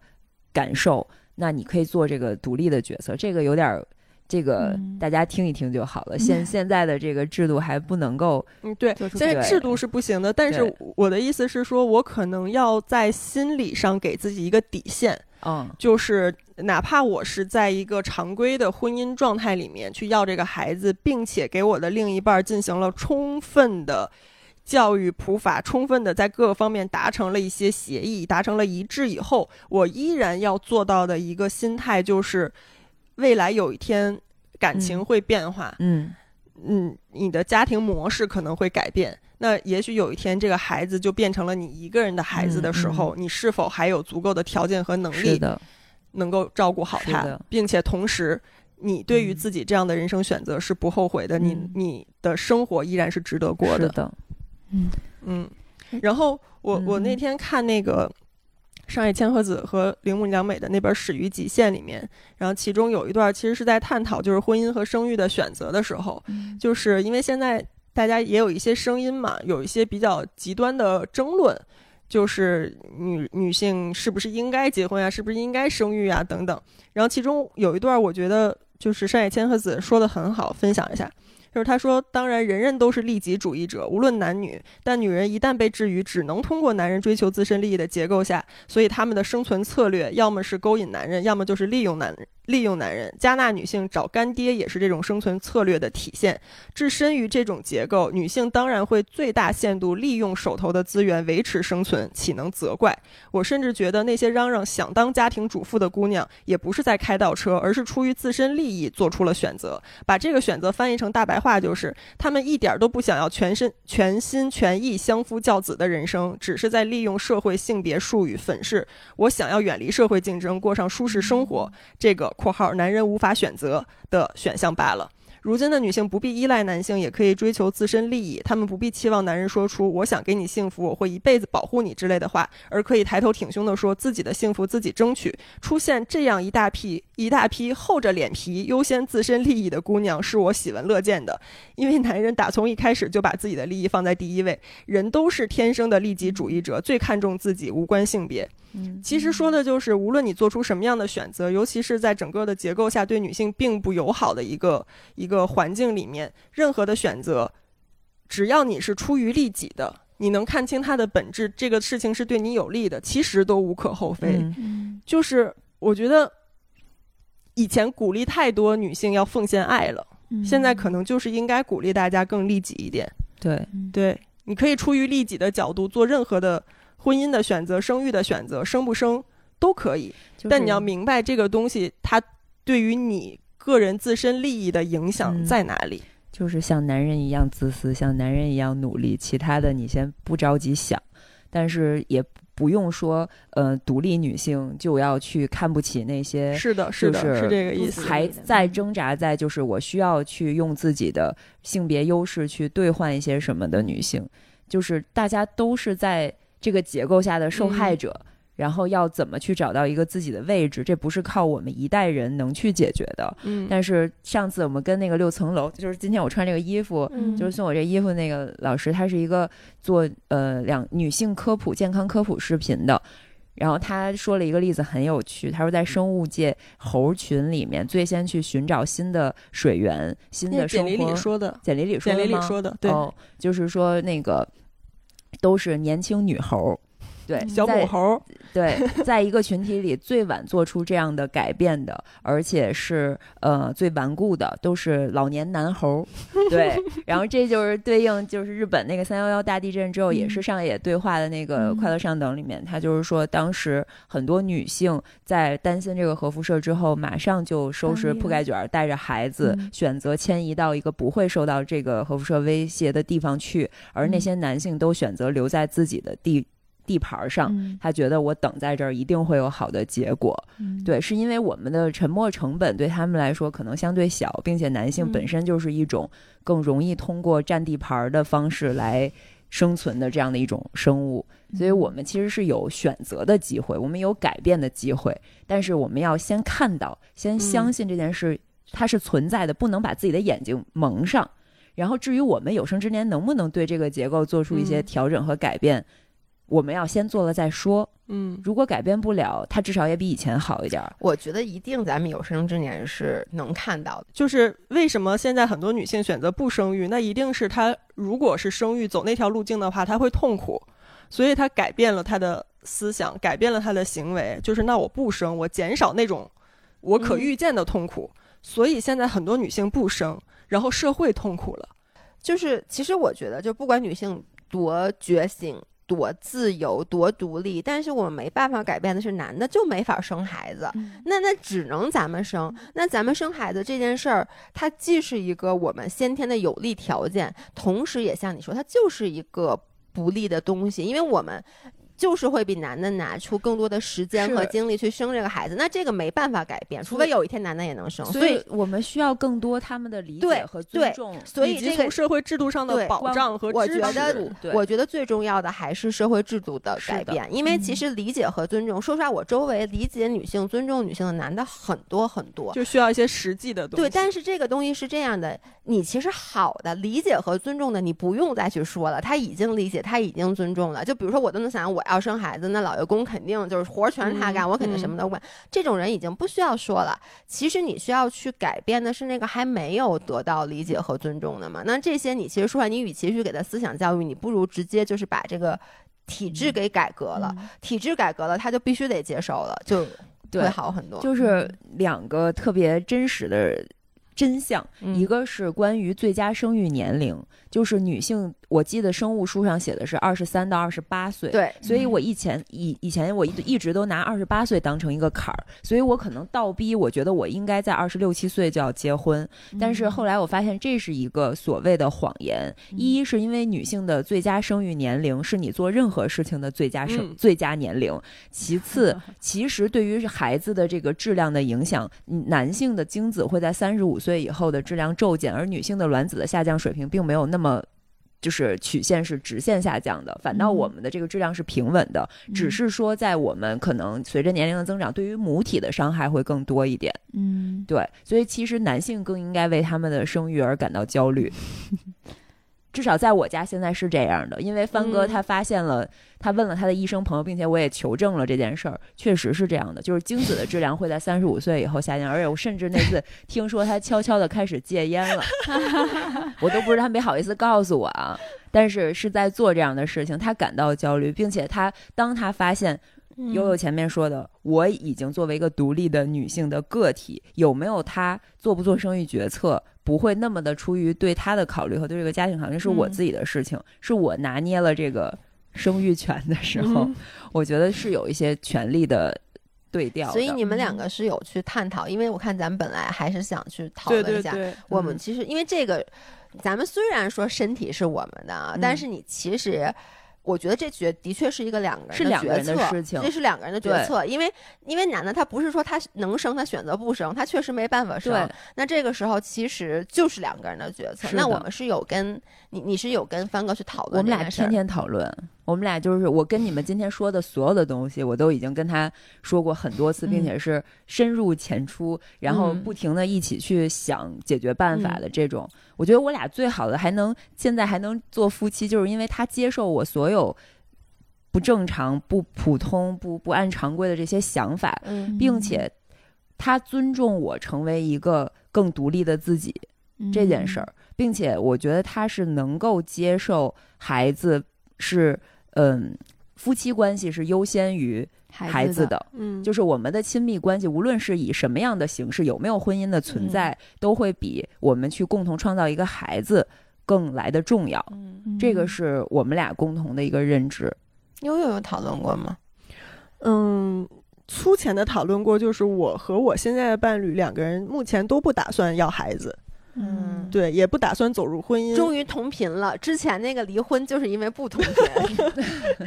对，反正但是呢，我们也都保持一个开放的心态，就是也没有说死说我这辈子就不要。但是这件事儿又不太可能成为一个我生活的一个奔头，一个动力。嗯我不太可能牺牲我现在的生活，就完全奔着说，那我什么样的条件我可以要一个孩子？那我现在所有的生活都为了那个目标而努力，它也不能成为一个目标，因为我还是保持一个。心态就是，我觉得无论如何都是一种人生的体验，都是不同的人生的经历。你选了 A 就没有 B，这就是一个很现实的情况。那我又觉得我现在在 A 这条道路上挺好的。如果有一天走着走着，我我觉得好像可以顺其自然的拐到 B 也不错，也是一个我可以接受的状态。也许我会拐那个弯儿，但是我不会从现在开始就卯卯着 B 的方方向调准车头，说我要往那儿狂奔了。我觉得是不会去做这样的选择。嗯，哎那你们没有来自家庭的，就是父母的压力吗？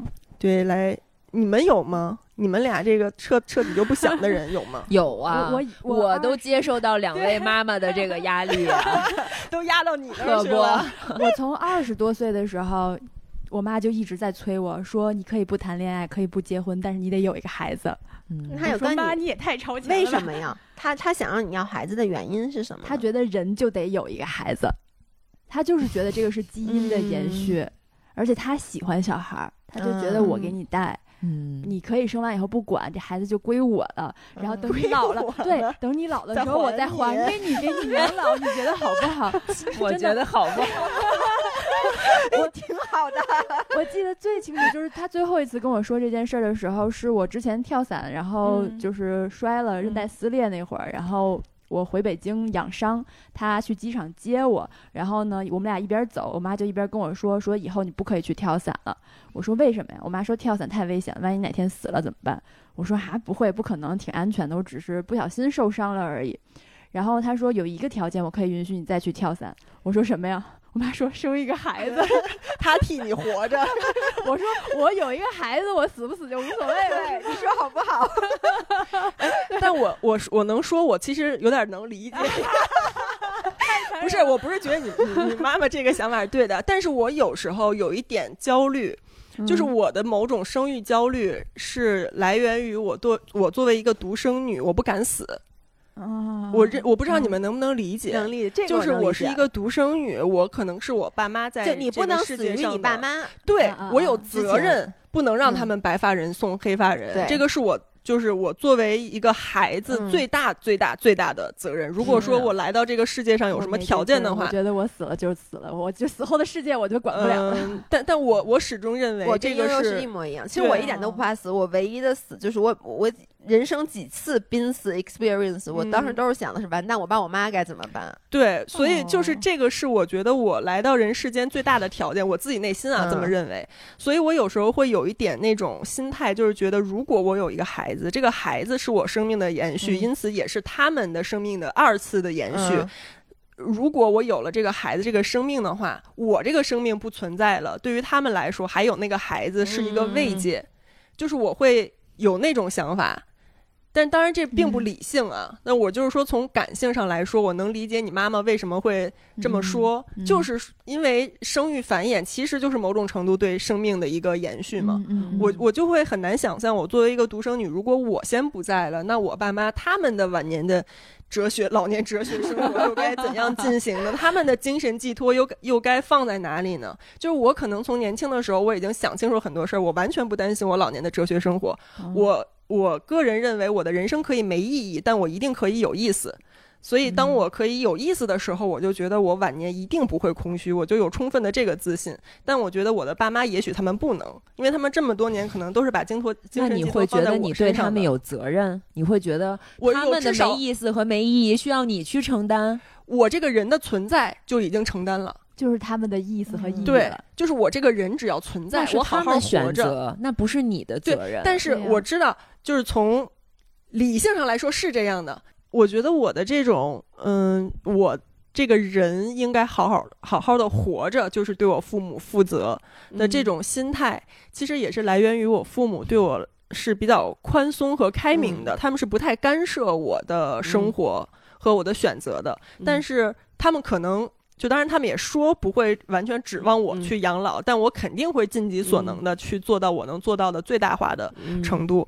但是也是因为他们对我这种态度，我反倒觉得我是应该好好活着。嗯但有没有孩子这个事儿，是因是一个我全权需要个人负责的事情，所以我觉得我不太有必要在这个事儿上还。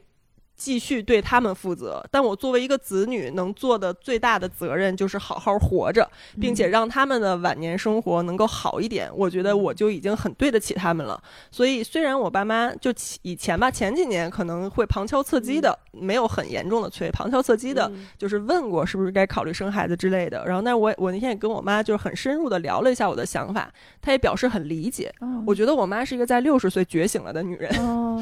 那 能理解真的挺不容易的。对，我觉得他能理解，并且不干涉我的选择，就已经非常非常好了。嗯，对，所以嗯这我确实在这方面受到了阻力比较小，也是一种幸运吧。嗯嗯，但其实我是能感受到，我爸妈是非常喜欢小孩的。我妈嗯年轻的时候是幼师，然后对啊，对我们家妈妈以前都是幼师，你们仨妈妈以前都是幼师对的，，是的，嗯，所以她本身就是很喜欢小孩，并且能看到我表弟的孩子，我爸妈都天天就是带着人家玩儿什么就乐开花儿那种，那我觉得挺好，行吧，那你们就跟他玩儿吧。嗯。啊我觉得我我特别幸福，因为我爸妈都不喜欢小孩儿。哦，啊？就是那你是哪儿来的？对啊。literally，我爸妈就是虽然一农说我妈也跟你说过希望我要小孩儿，但是我妈想让我小孩儿唯一的一个原因，真的是因为她担心我老了。是的，很惨。因为我妈每一次催我要小孩都是什么时候？比如我妈她自己病了，然后我这么孝顺的女儿，我就因为我对我妈就比如我妈去住院啊什么的，我都去陪她嘛，然后给她买汤什么的。我妈就说：“哎呦，说你你说。”你想想，将来你要是我躺在病床上，可没有再一个你来给我买买东西，就是她更多是关心我，但是我爸妈真的不喜欢小孩儿，而且我他们连我都不喜欢，怎么可能？真的，我爸妈不喜欢我，就在我是我没开玩笑，就在我是小朋友的时候，嗯。其实我觉得我爸妈有点像张玲和罗京，就是我小时候，就是我妈就是那种，就是啊就就那么着吧，就是没有那种爱不释就是手的。把安全绳给你绑上了，然后自己玩对然后呢 干嘛干嘛。我爸就是比较松的那 种，对好像特别松，特别松，我都我能说有是有，但怎么这么松？我是在我在上高中，就是我在我出国之前，我是不知道我有安全绳的。就是我是出国的时候才发现啊，家里妈妈原来是因为你在国内的教育你有点混不下去了，就觉得当时在四中特别痛苦嘛，真的觉得马上要抑郁症了。然后他们就说，那你要觉得这个环境不适合你出国，我才意识到我有绳儿，嗯，完全没有。我跟你说，我在上小学的时候，我的小学老师有一次开家长会，悄咪咪的问我妈我有没有爸。嗯，因为你爸没出。现过，我爸没出现过，我从来没对我爸绝口不提过，因为在我上我小时候是我爸最忙的时候，他那时候嗯做公司什么的，我觉得我就没怎么见过我爸，而且我爸真的也不喜欢我。我爸现在唯一能想想想起来小时候跟我的接触，就是小时候帮我换过一次尿布，一次。嗯他我爸其实就是典型传统意义上的伊农说，就那种以前那种是丧偶是那种那种那种爸爸。嗯但是你看他现在呀、这爸，你看饶回来了吧？嗯我跟你说，因为我爸小时候真的就是对我。没有个没有这种，就我小学的时候，我爸没有问过我一句学习，没有辅导过我一次功课，然后我甚至记，我就记得我都没怎么见过我爸，因为他每天晚上都加班到很晚。嗯然后我爸是到了初中还是高中，突然一下他自己老，我发现男性真的是这样的，在他强的时候，他在事业上他能得到满足感的时候，他不需要家庭家庭给他任何的安慰。结果你看我爸，他现在一天到晚丧唧唧的，他老了，他一身病，他哼哼唧唧的。一天至少至少给我发五条短信，就是问我在哪儿干嘛，怎么不理 他，就这些。你看你见过我爸，你知道吧？就是那种哼唧唧的。该呀，我跟你说啊，侯卫星。然后呢，我妈也是就没有那么喜欢小孩儿，所以他们其实能够接受我不喜欢小孩儿，不想要孩子。而且我觉得我妈虽然老说我，但是她她没没有真的就是管过我说你必须得要孩子。嗯然后那个老爷公，其实我觉得是这样，因为现在一农呃一农和帆哥是你们俩其实现在有一点偏差，是帆哥想要孩子也没有，也没有吗？就是我觉得他的意识现在还是觉得他这辈子得有孩子，嗯并且他希望这个孩子是跟我生的。嗯对对，因为就他还是想想要一个孩子对嘛。然后悠悠是其实现在是处于双方都觉得可以不对要，对，然后老爷公呢，我觉得他这把就是也。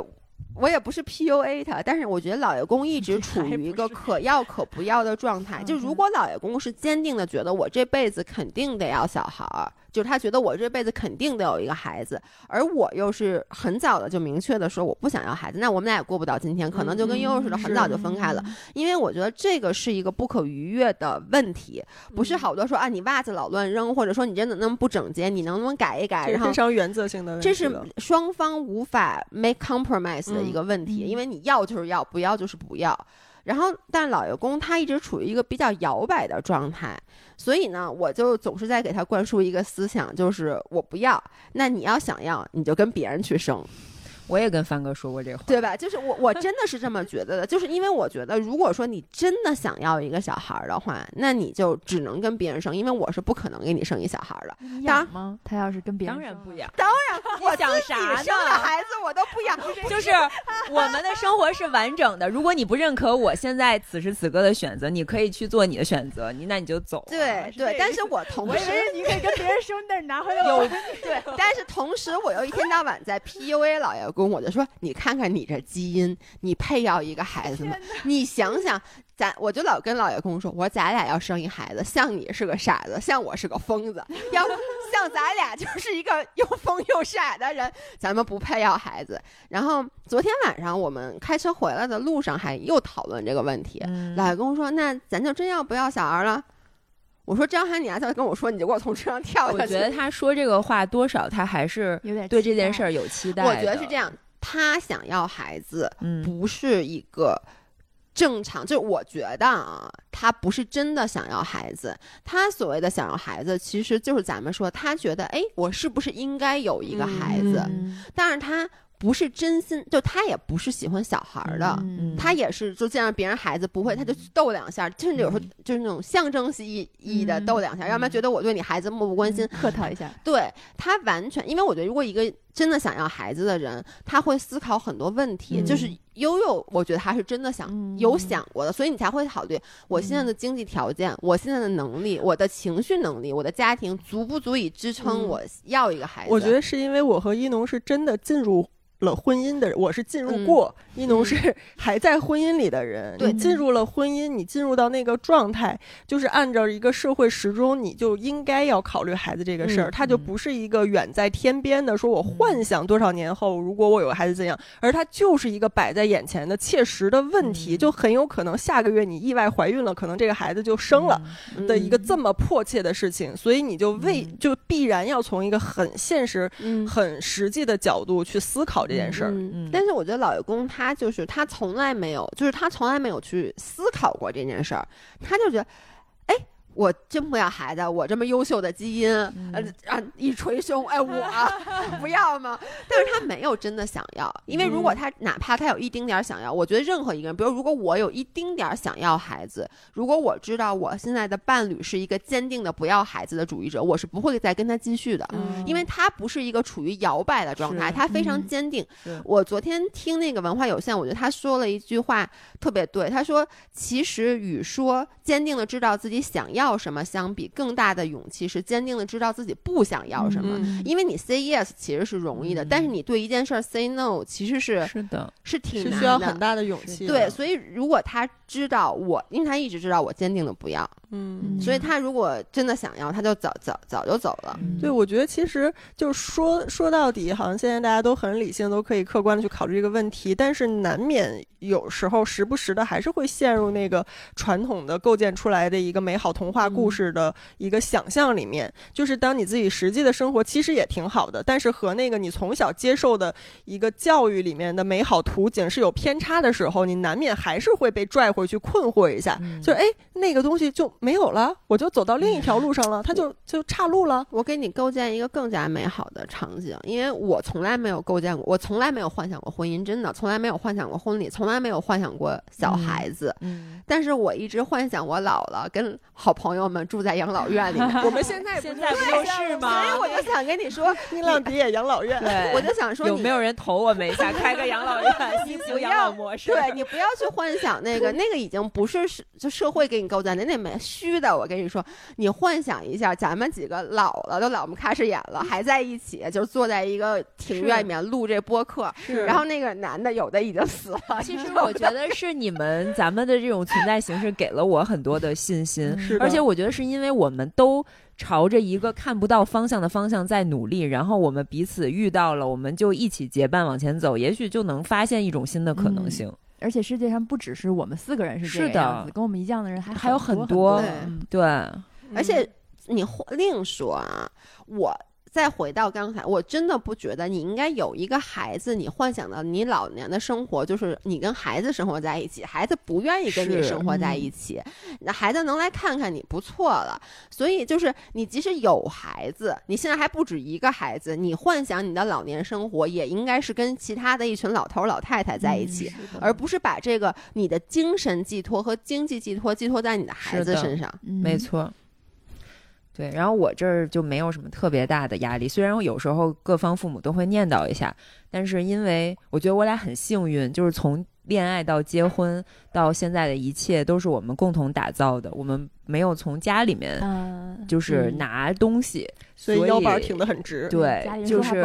我会觉得他们也没有这个立场去要求我嗯为他们的家庭做什么。嗯，所以我觉得他们也足够尊重，而且我很感谢我的就是帆哥的家人，他们特别是我婆婆，其实是一个特别，人家现在在尼泊尔自己玩去了，哦对，就是一个非常挺酷的一个女性，而且我回顾她的这个。人生虽然没有细聊过，但是我觉得她是一个非常坚韧、非常有主心骨、非常有大智慧的女性，嗯所以我觉得我还蛮幸运的在这一点上。而且八对儿父母，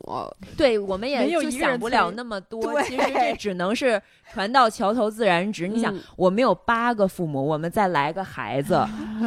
我还我还干事儿吗？就是我可能没有时间去干自己的事情了。嗯对，嗯，我觉得那说了这么多，但是。他们俩是一个比较决绝的态度，但是嗯咱俩都还在这个嗯蛮开放的一个状态里。嗯那我觉得其实可以说一说，为什么没有彻底断了这个嗯想法？为什么对还是有一点嗯说未来有可能会生的？你有你有什么想法？嗯，我觉得就是出于我们足够相爱，我们很想把我们的基因，不是基因，就是我很想看看，如果有一个孩子会是什么样子。嗯是我们两个人的结合，这个东西是我好奇的。并所以你。嗯，我会对这个有一点点想象和期待。嗯所以你是只想跟帆哥生吗？暂时 what a pity，但是是，但是 哎，就是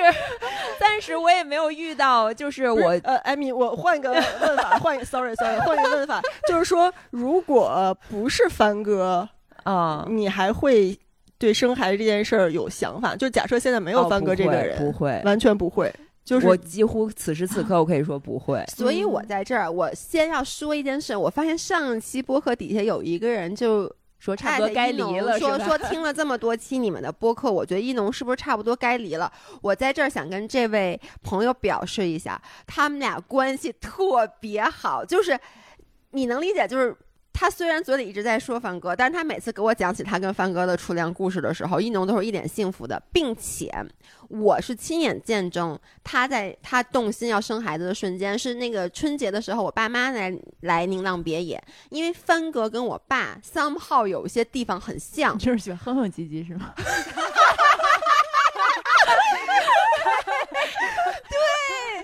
就是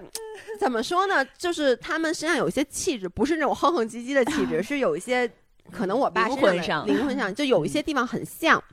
然后呢，我爸跟我相处的模式跟一般父亲跟女儿相处模式不太一样。然后一农就第一次见证了这样的相处模式。啊他当时就跟我说，他说了不止一次，说：“哎呦，说我们我和帆哥要有个闺女，她绝对跟你爸一样是个女儿奴，绝对是这样的，他也会说这样的话，他也会干这样的事儿。”所以我觉得那一瞬间，我觉得他当时是有一点点动心的，是因为你看到了我爸跟我的相处模式，会，就是你会觉得啊，这样的就这样的家庭结构也好，关系也好是好的，对。所以但是可能在我之前的人生中，我近距离的没有嗯见过这样这么美好的。家庭，对，所以每每看到这样的家庭范本，我会受到一些冲击。而且尤其是因为我爸跟帆哥有点像，就你你刚像你刚说，你对这件事儿充满了好奇，对，而你看到了我们俩的相处，你说哦，原来他们如果有一个女儿，可能帆哥跟嗯他女儿将来的对话是是这样的，哎，我不排斥这件事儿，但是这个情感的冲动还没有打破你，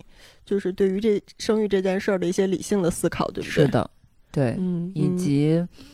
我觉得某种程度上，邦邦和我们工作当中很多，他们都喊我妈妈，喊帆哥爸爸，就是我有时候会觉得这种你的能量的。释放和传递未必是要通过一个你的基因的结合的一个孩子，嗯嗯我有时候会这么想。然后我觉得养狗狗是一个你能感受父母的快乐的性价比最高的一种方式。嗯就是我会看到帆哥对邦邦的样子，我也会心生那种说，如果有一个孩子也会好。但是嗯狗狗又不是我生的，就是我要兑换我的东西去做这件事儿的时候，嗯我就会犹豫了。明白。嗯，我的这个对孩子的残留的一丝有可能的向往，跟你完全不一样。嗯但是你这个确实也是，就所有人说为什么要生孩子的理由里面，只有两个打动过我，就让我觉得 make sense。一个就是一农说的这种，就是因为你跟一个人足够相爱，你希望看到你们两个人的结晶，嗯看到你们的基因放在一起，然后这个生命是什么样子，对，这是一种幸福，这这我是认可的。嗯只不过我现在这个阶段。就是没有对于这件嗯事情本身的向往，我更大的那个向往是另外从另外一个当了妈妈的朋友嘴里听到的。他说，呃，有了孩子是一种不同层次的生命体验。就是嗯这句话是打动了我的，因为我就我认为人生就是一场游戏嘛，就是一场体验。你无论经历什么，就是这个过程让你觉得是享受的，可以沉浸其中的，那就是好的。只不过你明知道有很多痛苦的时候，那我们就尽量避免。你游戏里面肯定也不往坑里跳嘛，所以。但当他说有了孩子是一种不同层次的生命体验的时候，我会觉得，嗯，也许有了孩子这件事儿，它确实能带给你很多你你之前的人生中没有过的感受，以及这种生命体验，嗯，某种程度上来说，是当我自己已经没有太大的可挖掘空间，没有太多的所谓自我实现的空间以后，我还可以去成就一个新的生命。就是你可以去托举他，或者你可以给他兜底，你可以去，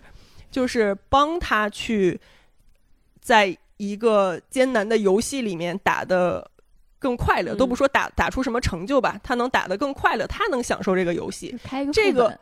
对，就是这个这种体验，我不希望他对我做什么，我不需要，就甚至养老什么的，我都可以不需要他对我有什么实际的反馈。但是你能成就这个生命，让他去更好的。去游戏一场，我觉得还是一个挺特别的体验。尤其是也许再过几年，就我觉得人都是有天花板的。就我现在还是在一个我觉得我的生活一切都会更来越来越好的时候，我冲浪还可以掌握新的动作，我滑雪还可以滑得更快。但是总有那么一个时刻，我觉得你会觉得好像对自己的认知非常清晰了。就是我大概知道，我也就这样了。尤其我觉得在运动上非常明显，就是我有很多做运动员的朋友，就是说到了。到了三十多四十岁的时候，你就真的觉得心有余而力不足。就你以前一直觉得我还可以再爬坡，我还可以再上去，但到了一个时刻，你就知道我再怎么努力也不行了，就是一个生命的规律，我已经在走下坡路了。而到那个时候，我有一些朋友，比如说他转做了教练，他不一定是通过一个生孩子啊，他就转做了教练，他培养一些新的小朋友的时候，他说他特别开心，就特别有幸福感，因为。我知道我的身体已经开发不出来了，但是我去开发这些新的有可能性的个体，我去成就他们，那种幸福感是很强烈的。所以我觉得可能就是这种感觉，另一个层次的这种生命体验会让我有一些向往。但就确实也不一定非要通过养一个自己的孩子去实现。就像那些运动员的朋友似的，他们去培养新一代的运动员，可能也有这种传承、成就别人。对，这都是有可能的。我觉得你说的那种另一个层次的生命体验，我首先我同我我一直就非常赞同一件事儿，就是我我这辈子没有孩子，其实是有一个遗憾的。嗯，就是这个遗憾未必是我真的觉得的遗憾，但是就是像你说的，就是你在打游戏里面有一个，它有一个那个副本或者什么，你可以走那个。那个 detour 就你你比如打游戏，它有另外一条路可以走。那这条路呢，你可能走你会花更长的时间，但它里面有一些关是很好玩的，但是它不会帮你挣更多的硬币。然后如果你不走那一关，你可能会更早的、更早的就打打打赢吧，就是钻不钻那个地洞。对，嗯，那。可能我选择了没有过钻，但是我其实会确实会想，就是那我知道那里面有很多好玩的东西，可能也会觉得，哎呀，有时候会有那种遗憾。但是我觉得 on the 就是更多层次的这个体验，其实是我一直想知道，就是所谓的 unconditional love，就是一个父母对孩子的那种爱，就是比如说我经常能看到我爸妈对我的那种爱。是什么样的？因为你没有孩子，你是体会不到的。你说我将来有个孩子，我我我一边说我要为他付出一切，一边又觉得，哎，我可能会舍不得，或者说做完了以后会觉得你干嘛占我时间、占我金钱？但也可能不会的，也可能你就会有那种真的，这个世界上就有那么一个生命，你愿意为他付出一切，然后你特别心甘情愿。我觉得那本身也是一种体验，但是我觉得我可能就体验不到了。嗯，对，所以我也是接受了，我可能就是体验不到了，因为我不可能把他带到一个糟糕的游戏里，或者我没给他穿好装备就让他上场了。我觉得我我不会去做这样的选择，但我也不知道在我还能生育的这些年里，我是否可以在兼顾我自己生活的前提下，还能给他攒出这些装备来。如果实在攒不出来，就是那我也没办法，就这样了，我就玩我自己的游戏就算了。对，当然那个。对于这个游戏副本，也不是说要让他复制我的路径，或者说实现我未竟的梦想，就是纯纯粹粹的想要让他走他的路，但是我可以帮一把，嗯，可以引个路，可以拖一把，对，就是这种感觉，嗯嗯，有一个突发奇想。有没有可能我们四个人养一个孩子？我们俩说过，我最早提出这个，然后他翻了个白眼说：“那那孩子也太可怜了，可怜。”而且昨天晚上，昨天他和 Coco 又说了这个问题。然后我说：“我跟你大姨聊，我大姨 which means 就是悠悠。”然后我们就又讨论了。然后 Coco 说：“可以啊，说那个那个妈妈生一就是我，我生一个，然后我出钱，然后那个大姨带着怎么怎么着，然后大。”然后大姨说：“那你们不就又跟男人一样了吗？就以为给钱就解决一切问题了，然后让女性另外一个人女性去承担这些生育的不，我当时我想的是领养，哦，这个是我想过的，嗯，就是我觉得领养是我能接受，但是他又会面临后续的一系列这个道德啊，这对这方面的其实问题。对我觉得嗯领养一个生命是是 OK 的，而且也是嗯在做善事，但可能你自己心里需要非常强大。这个强大不是在于说这个。这个它不是你生的，你跟它的嗯那个连接弱，我倒觉得不是这个原因，而嗯是我现在随着岁数渐长，我越来越感受到基因的力量太强大了。嗯就是当你发现你自己生的孩子他有这个问题、这个问题的时候，你可以告诉自己，哎，还不是随了我了吗？然后或者嗯还不是随他爸了，就是你你嗯会更平和的接受这件事儿。嗯但如果领养的话，你会不知道这孩子身上的一些，你真的靠后天教育很难扭转的一些先天的性格、或者是问题，你不知道该怎么样去理解这件事儿。所以我觉得是，就是能够去领养一个生命，并把它养育的很好的人是非常非常厉害的。就他首先内心就很强大，然后他嗯有大的智慧去，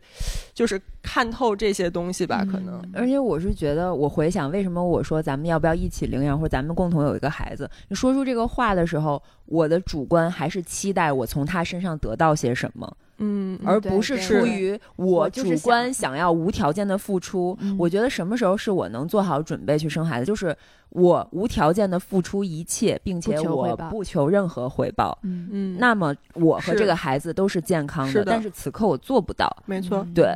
所以我觉得也不太可能。我觉得这是一个绝对理想的对，这是一个绝对理想状态，就是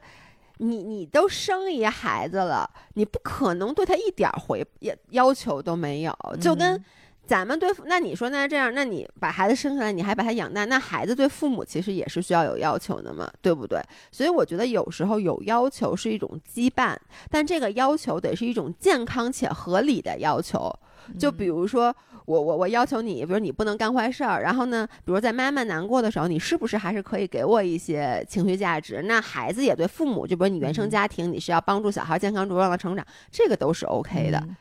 对，对，所以我我想说的是，生孩子其实是一种很奢侈的事情，就是是它真的是一那个当然。非常理想且奢侈的选择。嗯，然后对我我刚才把我刚才本来想说那句话给找出来了，这是最后一句话吧？是最后一句嗯话。我们把把它，对因为主要我要不赶上飞机了。对，这是我一直在激励自己的，就是如何能让自己活得完整，而不是把希望寄托在孩子。这是李银河在他有一本书叫《活过、爱过、写过》里面的一句话。他说：“我一定要打破把孩子，而不是把创作当做使自己不朽的办法的习惯势力。”嗯，对，我觉得这句话当时我看完了以后，就有一种醍醐灌顶的感觉，就是我所有之前想不通的事情，都在这句话里得到了一种印证，而我也找到了一种方向，就是这种习惯势力不一定是唯一的选择。嗯是的，嗯，同意。好，那我们今天就聊到这里，老爷要赶飞机了。对，我要赶飞机，我没有给大家任何建议啊，我们就说一下我们自己的本台观点不代表本台观点。对 完全个人看法。对，我们几个看法还不一样呢。对，不是我，我最后想说一句，就是因为真的每个人的生活的境遇，每个人从小嗯成、成长的环境，你感受到的爱，你付出的爱，就等等，一切都太不一样了。嗯所以真的就是人生各种重大选择，你都只能参考别人的意见，嗯但不能完全照搬。是，所以就只是给大家就提供一个样本吧，嗯嗯提供几个不同的样本。是的，也可以有我们这样的生活。对。嗯，嗯，然后大家可以期待一下，下周我们也许四个人会在宁浪别野录这一期，下一期哦也许，嗯嗯，好，好的，那下次再见，拜拜拜拜。